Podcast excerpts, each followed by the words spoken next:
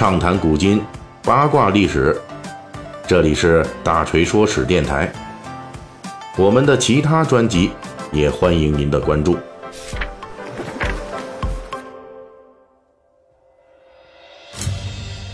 之前两期的《三国演义》细节解密，咱们给大家讲的是这一代意见领袖刘表，在自己人生即将落幕之际，是如何绝地反击。单骑平定荆州，成为一方霸主的。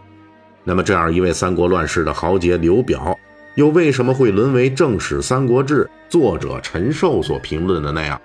外宽内忌，好谋无绝，有才而不能用，闻善而不能纳？本期咱们就给您解释上一期末尾我们留下的那个疑问：这刘表为什么会自制囚笼，把自己困在其中？这里呢，首先我们要先解释一下，刘表最后沦落为这个德行啊，是一个缓慢的过程，而且也不是出自他本愿。刘表在统治荆州近二十年的时间里，曾努力在荆州构筑一个儒学理论中的理想之地。刘表组织荆州民众恢复生产，吸纳从北方逃避战乱而来的南下的民众，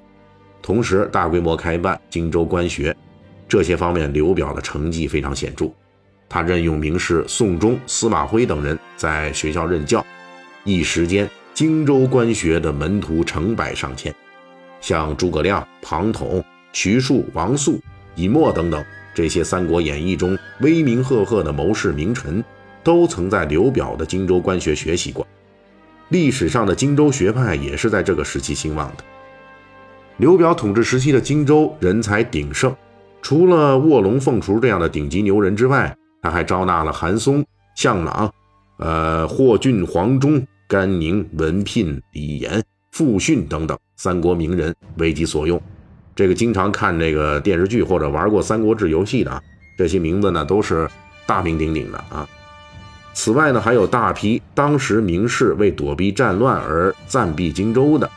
这些人呢，像什么荀攸啦、什么贾诩啦、樊钦、石涛、孟建、杜基。王粲、裴虔、杜袭等等等等，在军事方面，刘表成功保证了荆州近二十年的边境安宁。公元一百九十一年，刘表刚刚抚定荆州，就遭遇了刘表统治荆州时期最大规模的一次战乱。袁术大举入侵荆州，兵锋直逼荆州城下，最终统军的孙坚被刘表麾下的大将黄祖的人马射杀。刘表成功逼退了袁术、孙坚军。公元一百九十六年，董卓余部张继因为缺乏后勤补给，又冲到荆州来抢东西。刘表组织人马抵抗，成功击退了张继这一股西凉余部。对内方面，刘表也顺利平定了长沙太守张宪的叛乱。看起来，刘表在统治荆州的近二十年时间里，文治武功方面的成绩还算不错。无论如何也不能扣上一顶无能的帽子。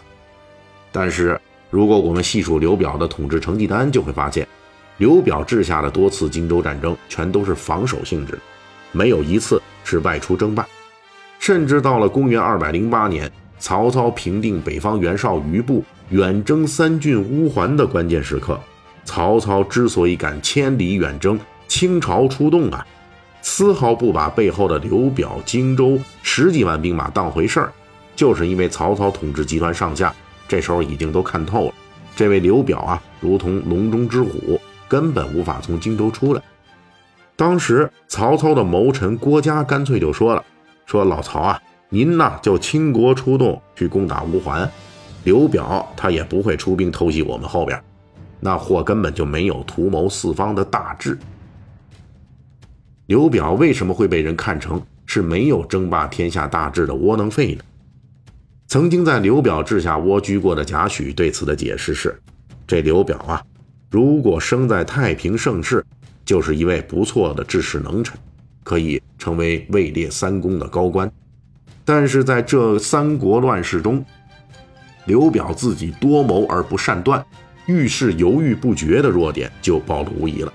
他是根本不能做霸主的。而另一位也曾经寄居在刘表那里的名士王粲就认为，刘表无能的最主要原因，弊乱于荆州的海内名士俊杰，刘表始终都没法拿来为自己所用。后世对刘表无能的判断，基本就来源于刘表这两方面的失误。军事上，刘表作为一方诸侯，却没有争霸的野心，只知道防御，没有进攻。在政治上，刘表虽然招揽了天下名士俊杰，却不能有效任用。表面看起来，这两方面的失误都应该由刘表本人来背锅，但实际上真正的祸首另有其人。这也是大锤在上一期所说的：刘表在迅速成功的同时，也迅速给自己打造了一座只能防守不能进取的牢笼。这座由刘表亲手打造的囚笼是什么呢？就是荆州本地的世家豪族。再准确一点说，就是以蒯家、蔡家为首的荆襄大族们的势力膨胀。刘表是单枪匹马来荆州的，他没有自己的军队，也没有自己的行政人才队伍，因此刘表要迅速平定荆州，就只能依靠蒯家、蔡家这些荆襄大族。平定荆州的兵，是这些荆襄豪族给刘表提供的；统治荆州的人，同样出自于这些豪族。刘表在平定荆州之后，蒯越、蔡瑁等人全都成为高官，把控荆州军政大权。荆襄豪族的势力因为刘表而进一步发展壮大。说白了，刘表在荆州的统治是荆襄豪族认可的统治。你刘表没有自己的队伍，真正说了算的那肯定是人家豪族了。在这种情况下，荆襄豪族的利益是要凌驾于刘表自己利益之上的。刘表与荆襄豪族利益一致的时候，就能顺风顺水，行动顺利；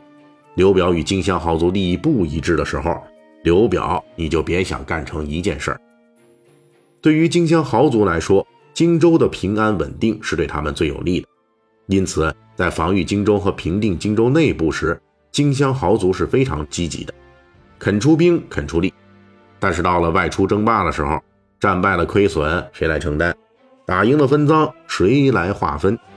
万一这刘表或者其他外来的户在外出侵略争霸中实力壮大，不再受荆襄家族的控制，怎么办？万一荆州本土的这些豪族某一家在外出侵略争霸中实力壮大，打破了现有的实力平衡，怎么办？到了这里，肯定有读者就要问了：哎呀，这个荆襄豪族这一群本土人就这么窝在荆州？那么，万一荆州外边的人统一了天下来收拾你们，又该怎么办呢？对于荆州豪族来说呀，这根本不算事儿。历史上的荆襄豪族在曹操大军攻来时，就是直截了当的裹挟刘表后代去投降曹操。结果呢，荆襄豪族十几人被曹操封侯，其利益没有受到什么影响。需要损失根本利益的倒霉蛋，只有刘表一家子而已。至于外来的名士们，诸如王粲这样的，他们抱怨刘表招揽天下名士却不能尽用其才，这是因为王粲并没有看到刘表在世的时候任用的那批自己人，比如说韩松啊、向朗啊、霍峻、黄忠之类的，其实也从来没有进入过刘表的政治核心。荆襄豪族要钱有钱，要人有人，所有关键位置都安排满了，刘表自己的亲信马仔都没地方安置。哪里还有空余位置给外来的名士们？刘表的荆州统治就是这样的，在他的统治下，荆襄豪族势力壮大，军政财权全都落入其掌握之手。刘表自己也成了荆襄豪族构筑的囚笼中的老虎。但是刘表也是当年的八郡之一啊，历史上的他也不甘心这样就成了荆襄豪族的傀儡，他还是采取了一系列的行动来自救。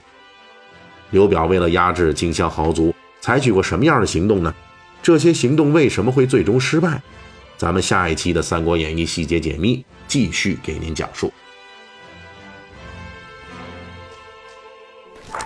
本期大锤就跟您聊到这儿，喜欢听您可以给我打个赏。